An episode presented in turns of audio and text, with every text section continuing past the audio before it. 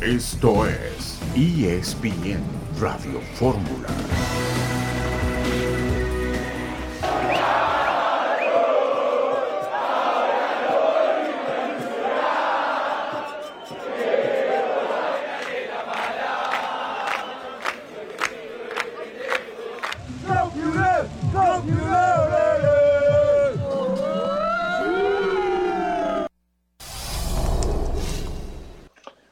Están? Un gusto saludarles. Esto es ESPN Radio Fórmula. Aquí estamos eh, todavía con ambiente mundialista, pese a estos dos días en los que se ha detenido, se ha parado en seco, como ya es una tradición después de la ronda de octavos de final, la actividad, pero preparándonos ya para los cuartos de final que lucen espectaculares.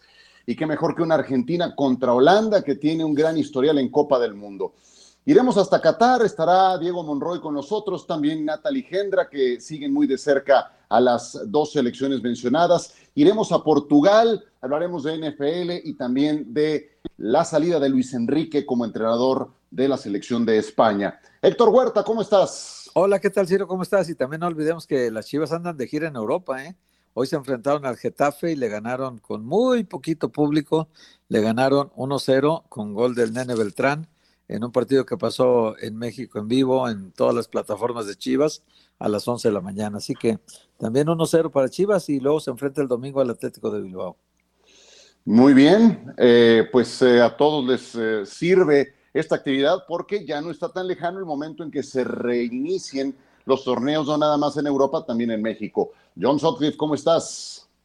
¿Cómo están? Buenas tardes, un gusto saludarlos, Ciro, Héctor. Este, se ha hablado mucho de, de quién va a ser el portero del América. Yo sé que están bien las negociaciones. Yo, yo creo que Memo Ochoa va a regresar a, las Águilas del América. Veremos en qué termina eso. Y partido hoy de la NFL, semana 14. No se sabe quién va a ser el coreback titular hoy de los Rams.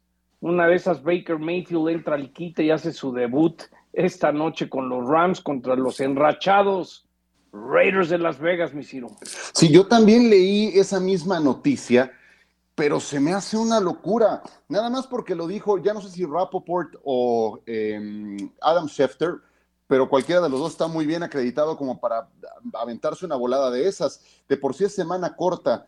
Puede ser. Pero si no puede, e, este si John Woodford no está físicamente para jugar, pues ya tiraron la.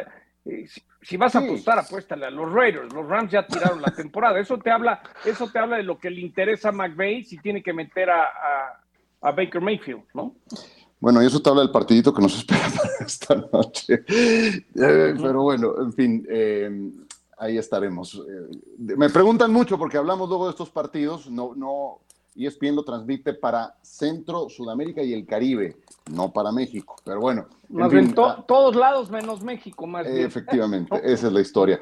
Pues eh, Héctor, vamos a hablar en el siguiente bloque con amplitud de lo que viene en Copa del Mundo. Pero un primer comentario de los eh, duelos entre Argentina, Países Bajos y Brasil contra Croacia. Pues son, partidos eh, muy cerrados, el de Croacia contra Brasil me parece que Croacia es un equipo ya veterano, llegará un poco cansado después de, jugar tiempo extra el partido pasado, que lo llevaron hasta los penaltis. Y, bueno, vamos a ver cómo responde físicamente el equipo. Brasil descansó a muchos jugadores, está más completo, eh, ha tenido más eh, rotaciones. Ya jugaron, de hecho, los 26 que fueron a la Copa del Mundo, ya jugaron los 26. Entonces, el técnico Tite quería eso, quería que todos tuvieran actividad y ya dejar de aquí en adelante a un equipo base para, para lo que resta del Mundial. Ese partido está, está, muy parejo, pero con una ventaja hacia Brasil, ¿no? Y el otro de, Argentina contra, contra Países Bajos y muy complicado y muy cerrado, muy difícil para Argentina un rival como, como el Países Bajos porque eh, tienen a Gakpo como una novedad, eh, un jugador que pisa el área muy bien, que desde medio campo ha metido tres goles. Y, bueno, pues Argentina tiene Messi, ¿no? Y el factor Messi siempre es a considerar en cualquier juego, ¿no? Sí, yo creo que es un juego muy parejo y creo que Países Bajos se le puede indigestar más de lo que mucha gente cree al cuadro argentino. Argentina tiene al crack y eso siempre ayuda para estos juegos de vencer o morir. Pausa y volvemos.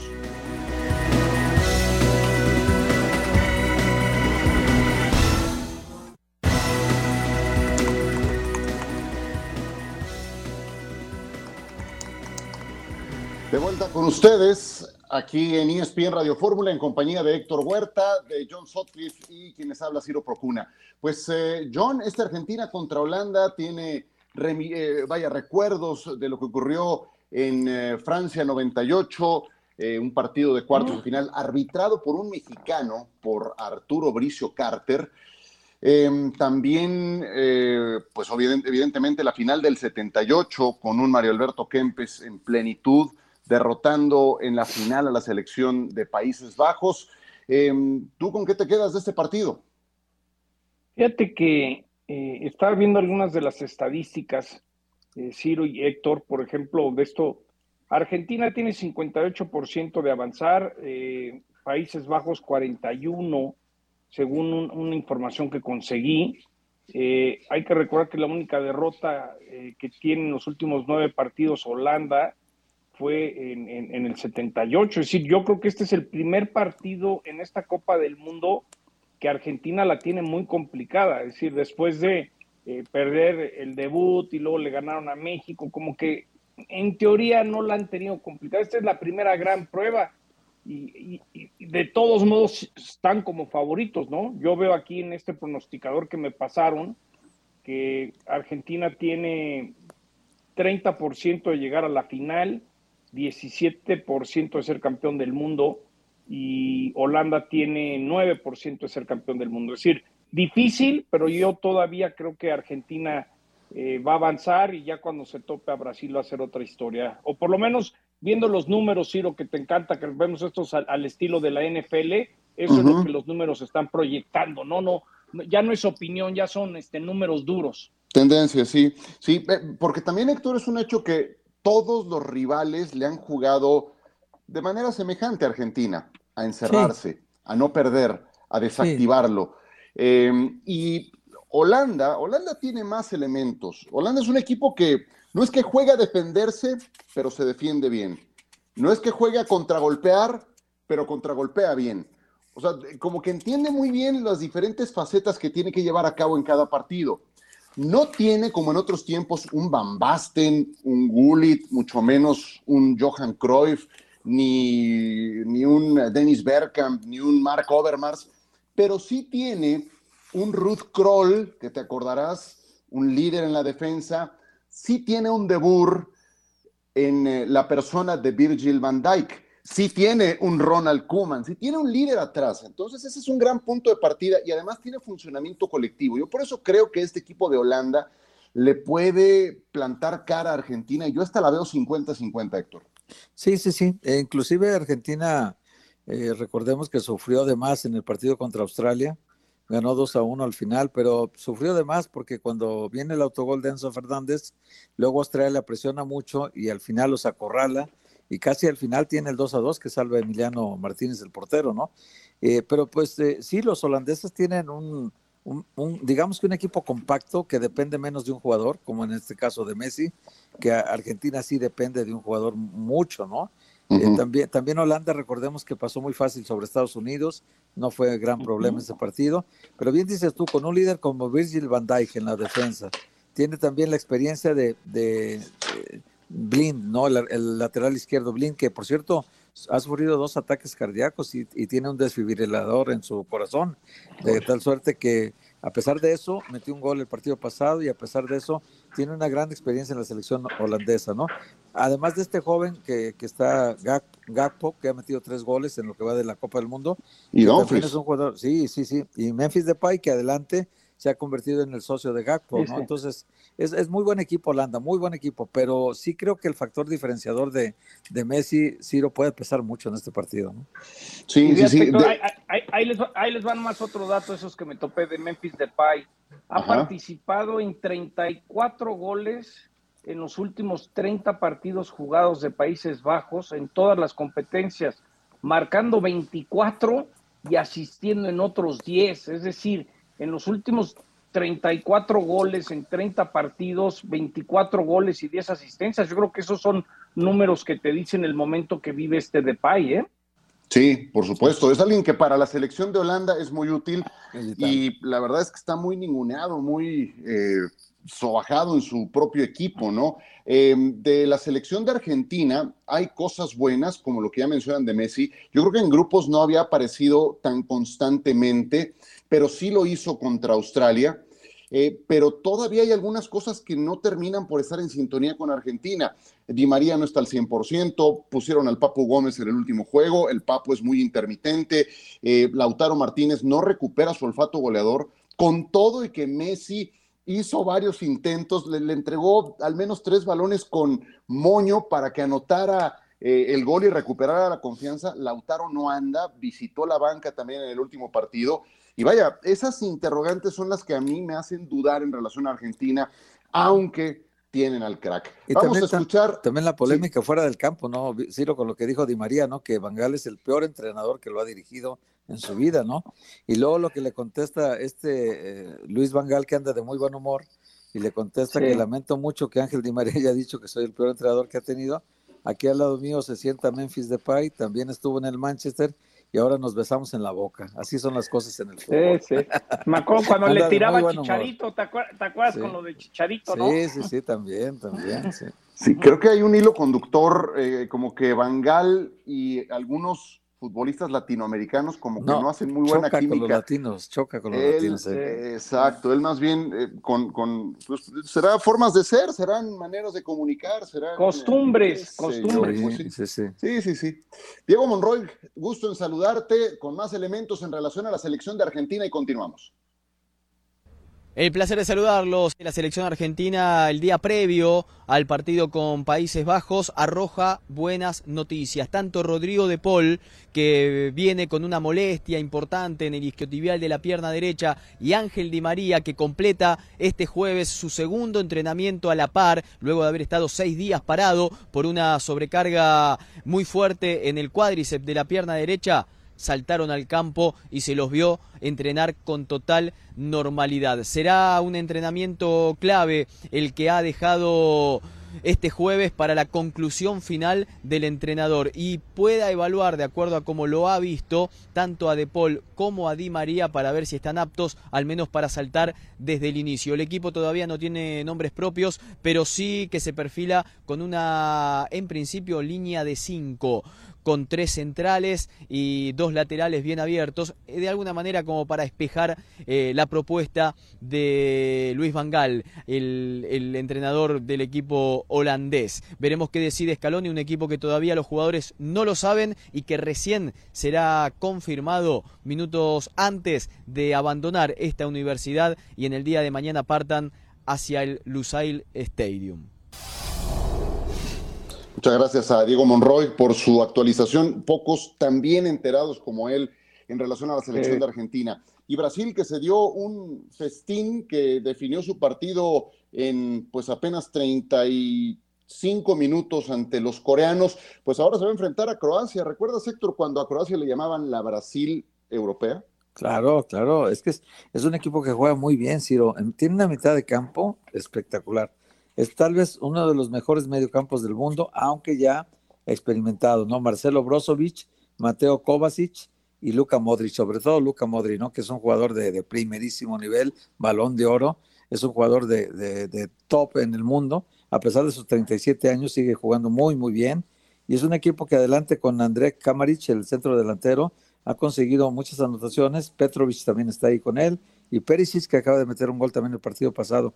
Croacia es un equipo experimentado, eh, muy, muy correteado, muy, muchos kilómetros recorridos de este grupo, y es un equipo que además tiene muy buen juego de conjunto, Ciro, y, tiene esta resistencia eh, clásica, ¿no? De los Balcanes, entonces es un equipo muy resistente, que te lleva, lo lleva al límite al rival y es un equipo que nunca pierde la tranquilidad. Japón lo sometió en muchos momentos del partido y sin embargo Croacia nunca perdió la tranquilidad, iba atrás en el marcador, empató en el segundo tiempo y luego en la serie de penaltis fue muy frío el equipo y consiguió ganar 3 a 1 a Japón en la serie de penaltis. Así que pues el, el, el asunto está aparentemente con un rival muy complicado, pero pues Brasil es Brasil y se encuentra en un gran momento, Ciro. Entonces, yo creo que a Croacia no le pudo haber tocado peor rival que Brasil en esta etapa.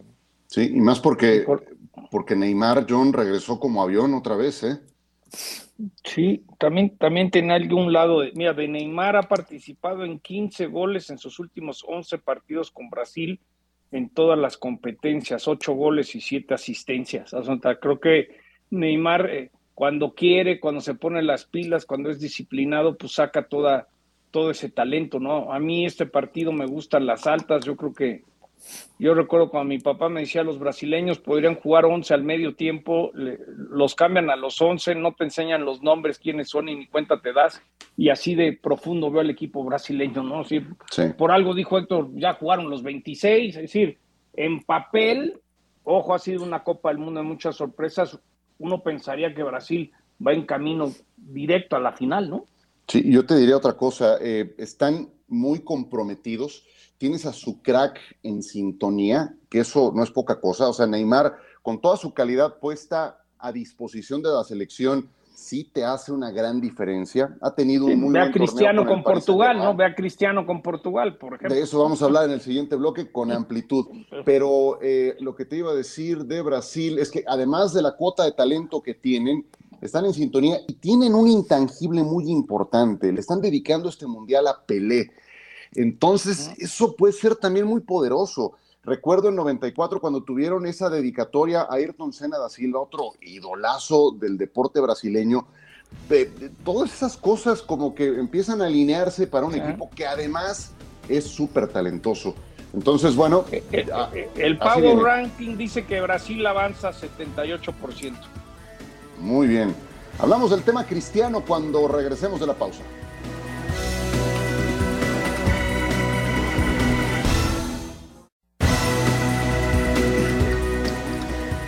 Seguimos con ustedes en ESPN Radio Fórmula, en compañía de Héctor Huerta, John Sutcliffe y Ciro Procuna. Ronaldo amenazó con irse, titula el diario Récord de Portugal.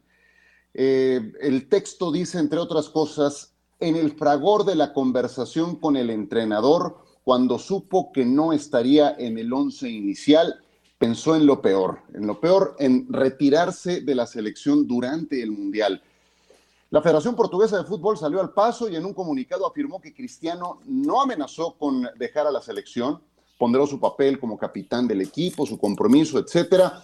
Record ha mantenido su versión y nos acompaña su director ejecutivo en Portugal, David Novo. ¿Cómo estás, David? Gusto en saludarte. Hola, buenas noches, ¿cómo están? Muy bien y muchas gracias por, um, por la invitación. Gracias a ti, David. Estamos con Héctor Huerta y con John Sutcliffe. Ustedes sostienen que Cristiano amenazó con irse. ¿Nos puedes dar algunos detalles adicionales de esta noticia que, han manejado? Bueno, nosotros hemos, uh, mantenemos la información, ya hemos publicado una, una nota de la dirección, los directores han, han escrito una, una, nota que hemos publicado en nuestro website y va a salir también mañana, claro, en nuestro periódico. Y bueno, la verdad es que mantenemos todo lo que, lo que ha salido hoy.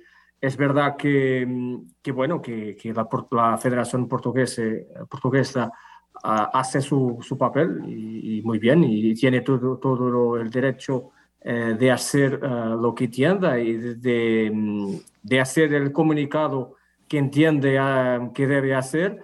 Y nosotros, bueno, nuestro, nuestro compromiso es con, con, con los, uh, las personas que, que, compran el periódico y que nos siguen en, en nuestras plataformas. Entonces, nosotros tenemos la información, hemos, uh, vosotros saben cómo es, somos todos periodistas, saben que um, para publicar algo así uh, de un jugador que es, que es un, un icono global, Ah, pero bueno, pasa con todos, claro. Nuestra, nuestro, nuestra función es, es publicar la, la verdad. Claro. Y eh, hemos, tenido la información de, de, varios, um, de varias personas, varias fuentes de información y estamos totalmente seguros de que nuestra información es verdadera. No es que Cristiano ha pensado o ha, ha, ha, hecho las maletas para salir de Qatar, no es eso. Lo que hemos escrito y, y dicho es que en una conversa con el entrenador, cuando eh, Cristiano tiene la, la, noticia, la información que eh, esta conversa es el lunes por la noche, eh, el, el, día antes del partido con, con Suiza. Y cuando Cristiano sabe que, que, que, no va a jugar el martes con, con Suiza, bueno, es que tiene una, una, un, un, desabafo y, y, dice algo como, bueno, entonces eh, lo mejor es salir y abandonar. Pero y... la verdad es que muy rápidamente ha sido el propio Cristiano que ha pensado mejor y que ha visto que, bueno, lo mejor no es hacer eso, lo mejor es quedar y bueno, y se ha quedado y no ha jugado a titular, como sabes, eh, y, y, Portugal ha ganado y Cristiano ha jugado un poco en la, la segunda parte. Entonces es lo que ha Correcto. pasado. Y, sí. eh, te hago sí. una pregunta más, David, antes de abrir juego con mis, con mis compañeros. ¿Volverá a la banca? Te lo pregunto a la vista de lo que Marruecos propuso ante España, no por el rendimiento de Gonzalo Ramos, que lo hizo bastante bien. ¿Volverá a estar en la banca en cuartos de final? Bueno, uh, lo que te puedo decir, Ciro, y, y, a todos vosotros, es que, claro, eh, el partido es el sábado, entonces tenemos el entrenamiento de mañana, uh, hay jugada de prensa del entrenador, no que, bueno, Fernando Santos nunca, nunca habla de, del equipo que va a jugar. Normalmente los jugadores solo saben la equipa el día del partido, pero nuestra información por ahora apunta para que sea el, el mismo equipo que ha jugado, ha jugado contra Suiza. Contra Suiza y claro. entonces, si, si, si es la, el mismo equipo, sí, Cristiano queda en el banquillo y empieza Gonzalo Ramos. David John Sockley, te mando un abrazo. Eh, yo te quería preguntar, ¿cuáles son las razones por las cuales lo tienen en la banca? Tomando en cuenta la jerarquía, lo que significa para, no solamente para la selección, sino para el país. ¿Cuáles son las razones internas por las cuales lo tienen fuera del cuadro titular? Bueno, buenas noches. Eh, bueno, es una pregunta muy buena. Es, es una pregunta que no, no, es fácil contestar, pero te voy a decir que uh, es verdad que eh, el entrenador ha dicho que, que, la opción de colocar a Ronaldo en el maquillo ha sido estrategia, ha sido una decisión puramente técnica. Y bueno, es la palabra del, del entrenador y nosotros, claro, que tenemos que que respetar, pero es difícil no asociar que eh, la, la, decisión de colocar, de poner Ronaldo en el banquillo no está relacionada con lo que ha pasado en el partido contra Corea, en que, como saben, uh, a, a, Cristiano cuando iba a salir del, del, del, del, del césped uh, ha dicho algo para, para el entrenador, para el banquillo, cómo estáis con, uh, estáis con prisa para, para me tirar fuera. Y claro, con unas palabras que no puedo decir aquí. Uh, y, y, bueno, la verdad es que la primera versión ha sido de que Cristiano estaba hablando para un jugador del Corea. Y la verdad es que después el propio entrenador ha cambiado de, de opinión y ha dicho que no, que no ha gustado de, de lo que Cristiano ha dicho. Yo te voy a decir, aquí acá en Portugal, eh, la mayoría creen que ha sido, claro, que puede tener un poco de, de estrategia, de, fútbol, pero tiene un, está ahí relacionada, relacionado, claro, con, con ese momento que, en que Cristiano, y la verdad es que Cristiano es muy grande, es uno de los mejores jugadores portugueses de siempre, pero la verdad es que no puede estar arriba del equipo. Entonces, Sí, eh, sí, sí, David, sí, te saluda Héctor Huerta. Eh, yo viví 28 años en redacciones de periódicos, así que te entiendo perfectamente lo que debieron ustedes vivir el lunes pasado cuando estaban por publicar la noticia. Y, y te, te, pregunto, esto, lo que estoy leyendo ahorita de Fernando Santos, que dice que él y Cristiano somos amigos desde hace muchos años, todo está completamente arreglado, y él dio el ejemplo de un verdadero capitán. Y luego lo que dice también el mismo Cristiano, un grupo demasiado unido para ser roto por fuerzas externas, una nación demasiado sí. valiente para dejarse intimidar por cualquier adversario, etcétera, ¿no? Estos son, digamos que el, el, el, el, recuento de los daños que están haciendo ellos y tratando de, de reparar los daños de un incidente que efectivamente ocurrió. Dime cómo es que llegaron ustedes a la decisión de publicar esta información, tomando en cuenta que al día siguiente sabían que se iba a desatar esta tormenta, ¿no? Sí, sí, la verdad es que lo que ha visto y yo, yo uh, hablado, claro, con mis compañeros, la, la información es, es uh, asignada por un colega del periódico y, claro, ha hablado aquí entre nosotros y la verdad es que teníamos y tenemos bases muy fuertes de la información y entonces la decisión ha sido muy, muy fácil. Si tenemos la información y creemos bastante en ella, la hemos publicado. Tanto es que, además, eh, después del, de la nota de la federación, que, que, vuelvo a decir, es perfectamente, el, bueno, tienen su derecho de publicar su, su desmentido. La verdad es que nosotros por la tarde hemos publicado eh, el texto que, que, han visto de que mantenemos la información y, y, bueno, y, la mantenemos y, bueno, nos podemos quedar así porque nosotros decimos algo, una cosa, y la federación puede decir otra, pero es, es el periodismo. Y te, voy, te vuelvo a decir que nosotros no hacemos periodismo para, para agradar a, claro, claro a Cristiano, a Bruno Fernández. sé, lo que es el. Al contrario, el periodismo que incomoda es el que, hay que publicar. Claro, nosotros eh, estamos acá para decir la verdad. La verdad claro, que nosotros acá en Portugal queremos em, escribir y decir, como, como hemos hecho, de que Portugal está muy bien, que está ganando. Bueno, te voy a dar un, un, ejemplo. Cuando en el primer partido, cuando Portugal gana, eh, al gana, y Cristiano marca, nuestra em, portada ha sido leyenda, con una fotografía impresionante de Cristiano. Sí.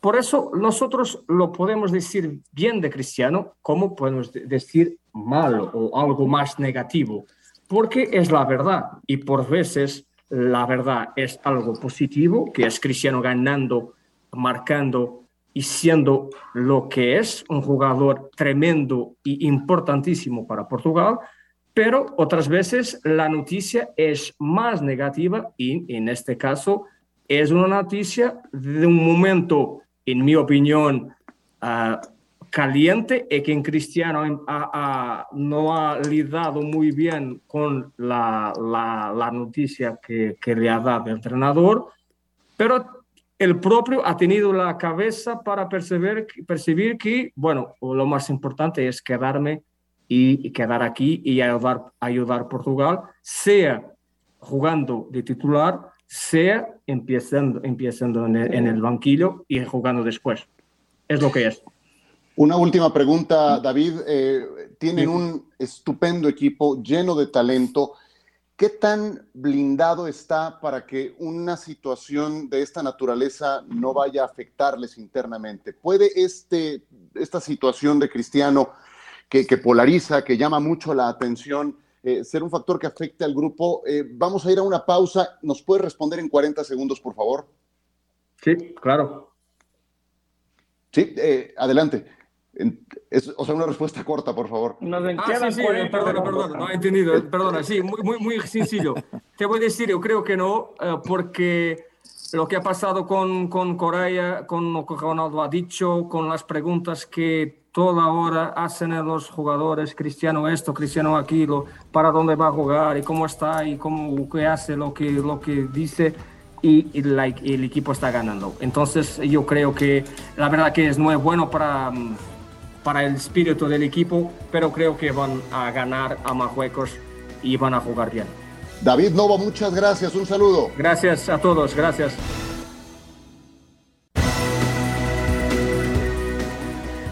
¿Avanzar al quinto partido o jugar en Europa? Avanzar al quinto partido. Vas a escribir tú una carta a ti mismo cuando acabe el Y acá está la carta de Luis Romo, vamos a abrirla justamente en vivo en este momento, nadie la ha leído antes, como parece la votación del Oscar, ¿no? Muchas felicidades por hacer historia. Nunca dejes de pelear por tus objetivos. Tu familia siempre te apoya. Recuerda que todos tus logros son sus logros. Sigue que esto apenas empieza, Luis Romo. Esas son las palabras. David, ¿qué te parece la carta? Bueno, me parece que, mm, a ver, el sueño de él era jugar un mundial. No jugó ni un solo minuto, pero formó parte de la selección mexicana de fútbol. Yo creo que el tema de Romo pasó más por el momento no llegó el Mundial en el mejor momento de Luis Romo. Un año antes había tenido un papel muy destacado con Cruz Azul, luego pasó al Monterrey, no le fue muy bien en ese cambio, pero bueno, es finalmente el sueño de cualquier jugador de fútbol, como el sueño de nosotros es cubrir un Mundial.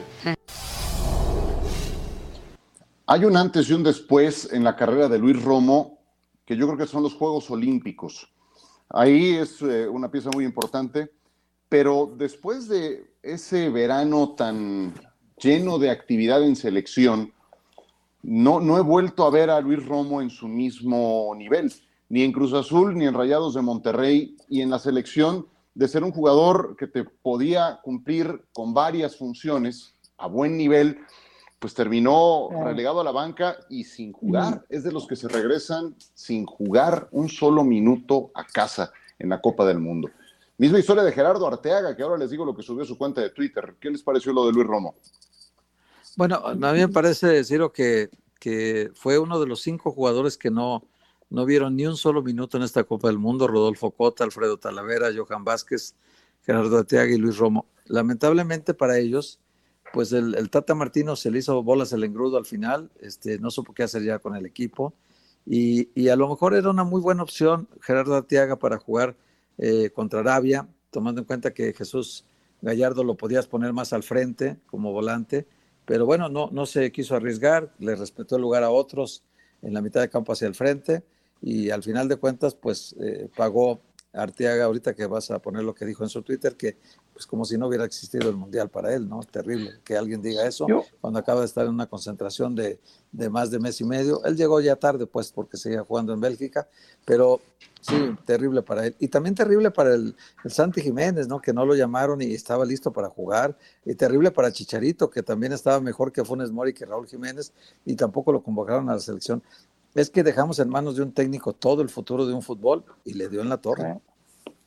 Fíjense que yo, yo, recuerdo dos cosas, Ciro. ¿Te acuerdas hace un tiempo que Romo lo teníamos en el radio, lo estábamos entrevistando, que estaba, estaba comiendo con su representante y hablábamos de cuántas funciones podía jugar y era increíble por todos lados? Yo siento que el momento que a Romo le hablaron en la oreja y le dijeron, oye, si Cruz Azul no te firma, vas a quedar libre. Yo siento que cuando, cuando, cuando le entró el tema de volverse famoso y venir el dinero y el contrato, siento que Romo de ahí dejó de ser ese gran jugador que en algún momento dado, Ciro, tú mencionabas tanto de que jugaba por todos lados, ¿no?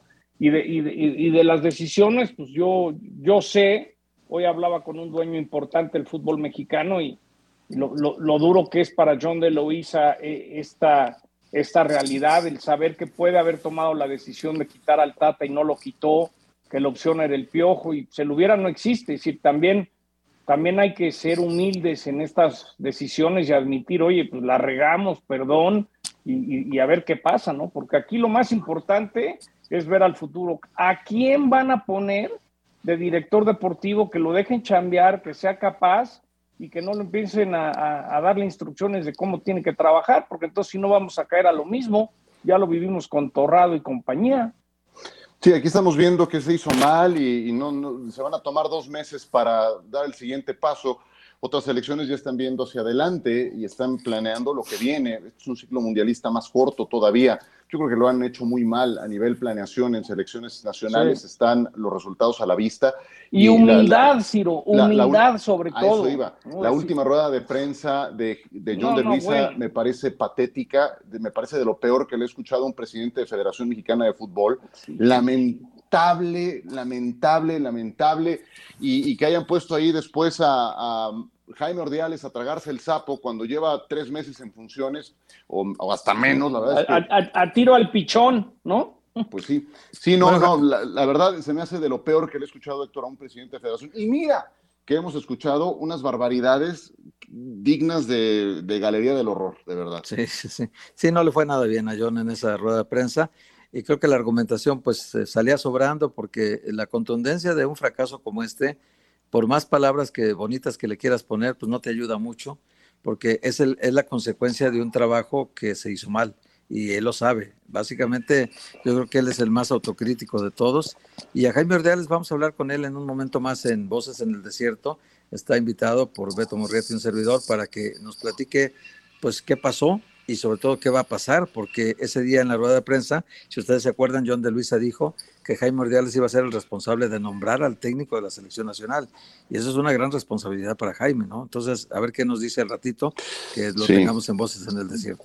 Yo creo que es muy importante, primero, la estructura de, selecciones nacionales, tiene que ser el primer paso, y que sean capaces de, de, hacer verdaderamente cambios de fondo, porque si va a ser sobre las mismas bases, ya, ya sé lo que va a ocurrir. Eh, exactamente. Ahora, eh, mira, eh, estaba, estaba yo muy adentrado en lo que pasaba con la selección de España. pues ya cayó la guillotina, Luis Enrique, hasta luego, quedó fuera de la selección con todo y que llegó a la final de la Nations League. Una cosa es la Nations League de Europa y otra muy diferente es la de la CONCACAF. lo hizo muy bien en la Eurocopa de Naciones, llegando hasta semifinales. Una cosa es la Eurocopa de Naciones, otra cosa es la Copa Oro, que también ponderaba el señor de Luisa y, Luis Enrique queda fuera, pero también la cantidad de errores que cometió Luis Enrique, yo creo, desde el diseño de la lista de convocados. Llevó cuatro centrales, de los cuales solo utilizó uno. Terminó poniendo a Rodrigo, un mediocampista de defensa central, pero llevas a cuatro centrales, solo usas uno. Llevas opciones en el lateral derecho y termina jugando en esa posición un mediocampista como Llorente. Solo llevó un eje de ataque, Álvaro Morata, que no es titular en su club y que tampoco lo fue en la selección de España. Entonces, yo creo que desde el diseño de la plantilla hay errores que le terminan costando muy caros a la selección de España y que derivan en la salida de Luis Enrique, que ya tenía muy desgastada su relación con el medio, el señor polariza. O lo amas o lo odias. Y en su lugar, que esto es aquí donde quiero traerlo a, nuestra, eh, a nuestro territorio, Termina entrando Luis de la Fuente. Luis de la Fuente estaba a cargo de las selecciones inferiores de España, con buenos resultados. 21. Pero sin haber jugado o sin haber dirigido un solo partido en primera división española. ¿Es ese un requisito eh, para ser seleccionador no, ya, hay varios casos, ¿no? También el caso de, de Leonel Scaloni con Argentina, ¿no? Que tampoco ha dirigido a nadie. Totalmente de acuerdo. Y el Southgate también, el de Inglaterra, tampoco ha dirigido. Eh, tenía selecciones menores también. Entonces, no es el primer caso. Ahora también los números de, Luis Enrique que nos pone la producción aquí a la mano, ahí con, con, nuestro compañero Mario, Nos, dice, nos dice Mario que como director de España, 47 eh, partidos dirigidos, 26 ganados, 14 empates, 7 perdidos, 55.3% de efectividad, 97 goles a favor y 37 en contra, 60 más a favor. Hizo un equipo, eh, le, hizo, le dio un cambio eh, en cuanto a futuro, ¿no, Ciro? Es un equipo que tiene presente y sobre todo tiene mucho futuro. Había nueve jugadores nacidos del 2000 para acá, cosa que México no tuvo ninguno, ¿no? ¿Y quién los dirigió? Para acá. Héctor, perdón lo, rejuveneció al equipo. ¿Y quién los dirigió esos chavos? Luis de la Fuente. Luis de la Fuente, claro. Que es ahora el entrenador. Sí, adelante, perdón. Sí, por eso dice, por eso dice que hay que apoyarlo, perdón, que dice que hay que apoyar mucho, dice Luis Enrique en su carta de despedida, que hay que lo que necesita la selección es apoyo en todo su significado para que Luis de la Fuente consiga todo lo que se proponga. Vamos a España hasta siempre, gracias, dice en su carta de despedida Luis Enrique, perdone. No, esto ahorita, ahorita estaba, otra me pasaron un dato de cuántos jugadores eh, de cada país de esta Copa del Mundo tienen a sus jugadores en, equipos top, es decir, que juegan en equipos o en ligas importantes en Inglaterra. Y nomás para ver la diferencia, estaba viendo, por ejemplo, Portugal tiene 24, España tiene 23, eh, eh, Inglaterra tiene 26, y por ahí vi una lista que en penúltimo lugar estaba México con 6, solamente le gana Arabia Saudita que cuenta con 0, ¿no? Entonces, ah, de repente pues de repente ves un poco la realidad. Si están poniendo al de la sub-21, pues seguramente conoce el proceso, conoce a los chavos, conoce cómo vienen trabajando, una manera similar de fútbol. Aquí, pues aquí, aquí, aquí, ¿qué vas a poner si tenemos a seis? Son seis jugadores considerados en, equipos top. Eso es alta competencia. claro. Es, es como, pues, Aquí puedes decir, bueno, pues Jimmy Lozano no tiene tanta experiencia, conoce a los chavos, pues entonces tendría que ser Jimmy Lozano el próximo técnico que viene, ¿no? En teoría. No, si quisiéramos hacer algo así similar. Pues es que no es mala idea, de verdad que no sería mala idea, porque. No, a mí no se me hace mala idea. Que, queremos que Jürgen Klopp venga, eh, ponerle un cheque en blanco para que venga a cambiarle la cara al fútbol mexicano. Y, y, vaya, el fútbol mexicano se cambia desde otras perspectivas, desde otras estructuras a las que no están dispuestos a tocar los, los, federativos. Entonces, eh, digo, yo, yo en ese caso no vería con malos ojos eventualmente que eso pudiera, pudiera ocurrir, ¿no? Mira, eh, vamos con eh, David Feitelson y Mauricio y Mike que agregan también un punto de vista a este tema de Luis Enrique y Luis de la Fuente. Señores. Luis de la Fuente es el entrenador sub-20 de la selección de España que ahora tomará el lugar de Luis Enrique. ¿Te parece un error dejar ir a Luis Enrique? Sí, sí me parece un error. A ver, eh, platicando con algunos colegas españoles y con el propio Martín Einstein aquí el otro día, eh, nos cuentan que ya era una batalla eh, entre la, prensa, entre los medios de comunicación y Luis Enrique, que esa relación ya venía muy desgastada y que iban a aprovechar el, primer fracaso para darle las gracias a Luis Enrique. Y me parece que, en gran parte por eso deja la selección de España. A mí me parece un error porque, porque creo que Luis Enrique es un técnico capaz, porque creo que Luis Enrique estaba construyendo un proyecto que al final no le hayan salido las cosas y no haya obtenido buenos resultados en esta Copa del Mundo es muy distinto. Pero la materia prima ahí la tenía para seguir trabajando a futuro. También hay que entender que la base de futbolistas es muy joven en esta selección de España. Sí.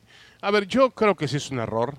A mí me parece que Luis Enrique es un gran entrenador de fútbol, que además entendía muy bien qué tipo de estilo, qué tipo de condición necesita España para regresar a los primeros lugares.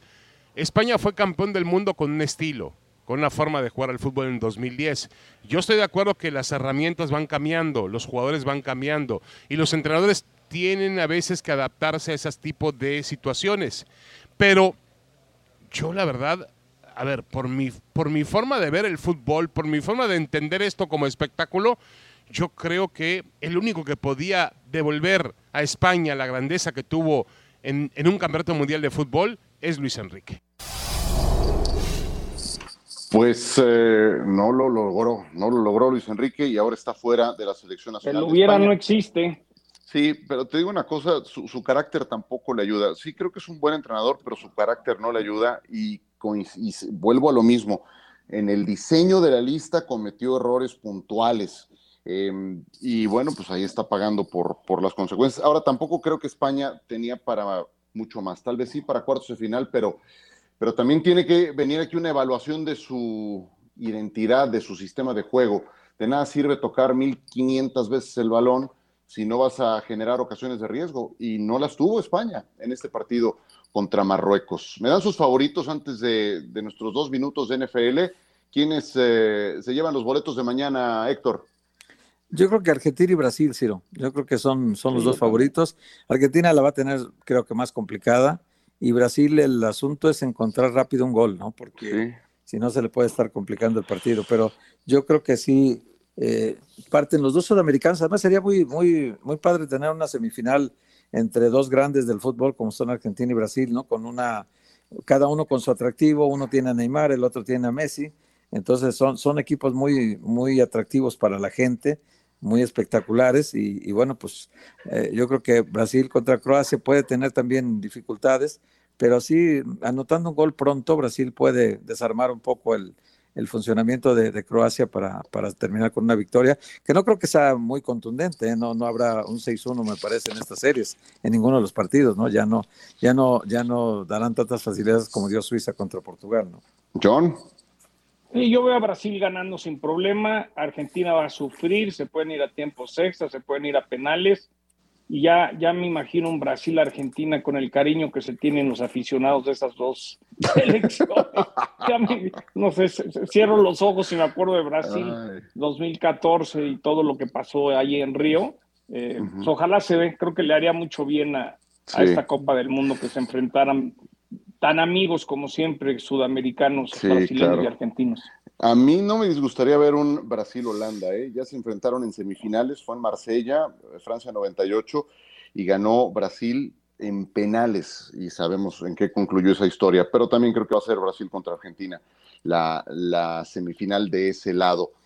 Y para esta noche, entonces, John, hoy tenemos eh, el arranque de la semana 14 de la NFL Em, y algunas otras noticias que se han ido dando durante la semana. Ya medio hablamos del, primer partido, eh, pero ¿con qué más te quedas de las noticias que han ido surgiendo? La baja de Von Miller, el que Garoppolo eh, podrá estar disponible tal vez para una eventual final de la conferencia nacional. ¿Con qué te vas?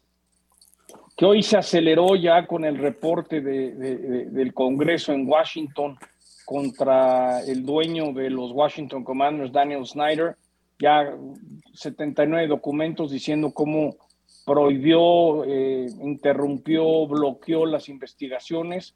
Por primera vez la NFL ya tiene que sacar comunicados. Creo que va a agarrar mucha fuerza este tema de, de el dueño Snyder, que si le pagó, que si tuvo algún problema de conducta con sus empleados. Creo que la NFL tiene que tener mucho cuidado que no surja algo tipo a la Ray Rice, que de repente haya evidencias más claras.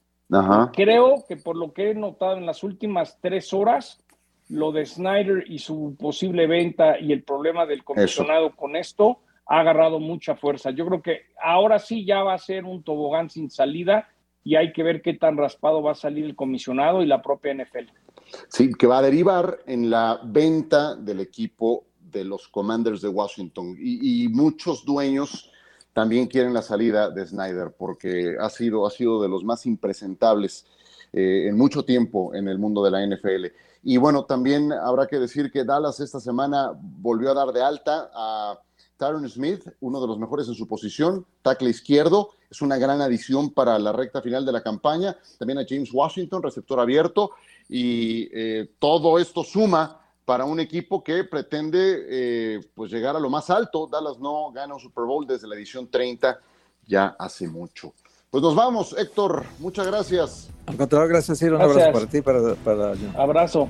Muchas gracias, John. Buen provecho. Voces, Voces en el Desierto es un podcast que están haciendo Héctor Huerta y Heriberto Murrieta de la Copa del Mundo. Y hablando de podcast, cuarta oportunidad también. Hoy tenemos una nueva entrega con John y con Miguel Pasquel. Gracias, hasta la próxima.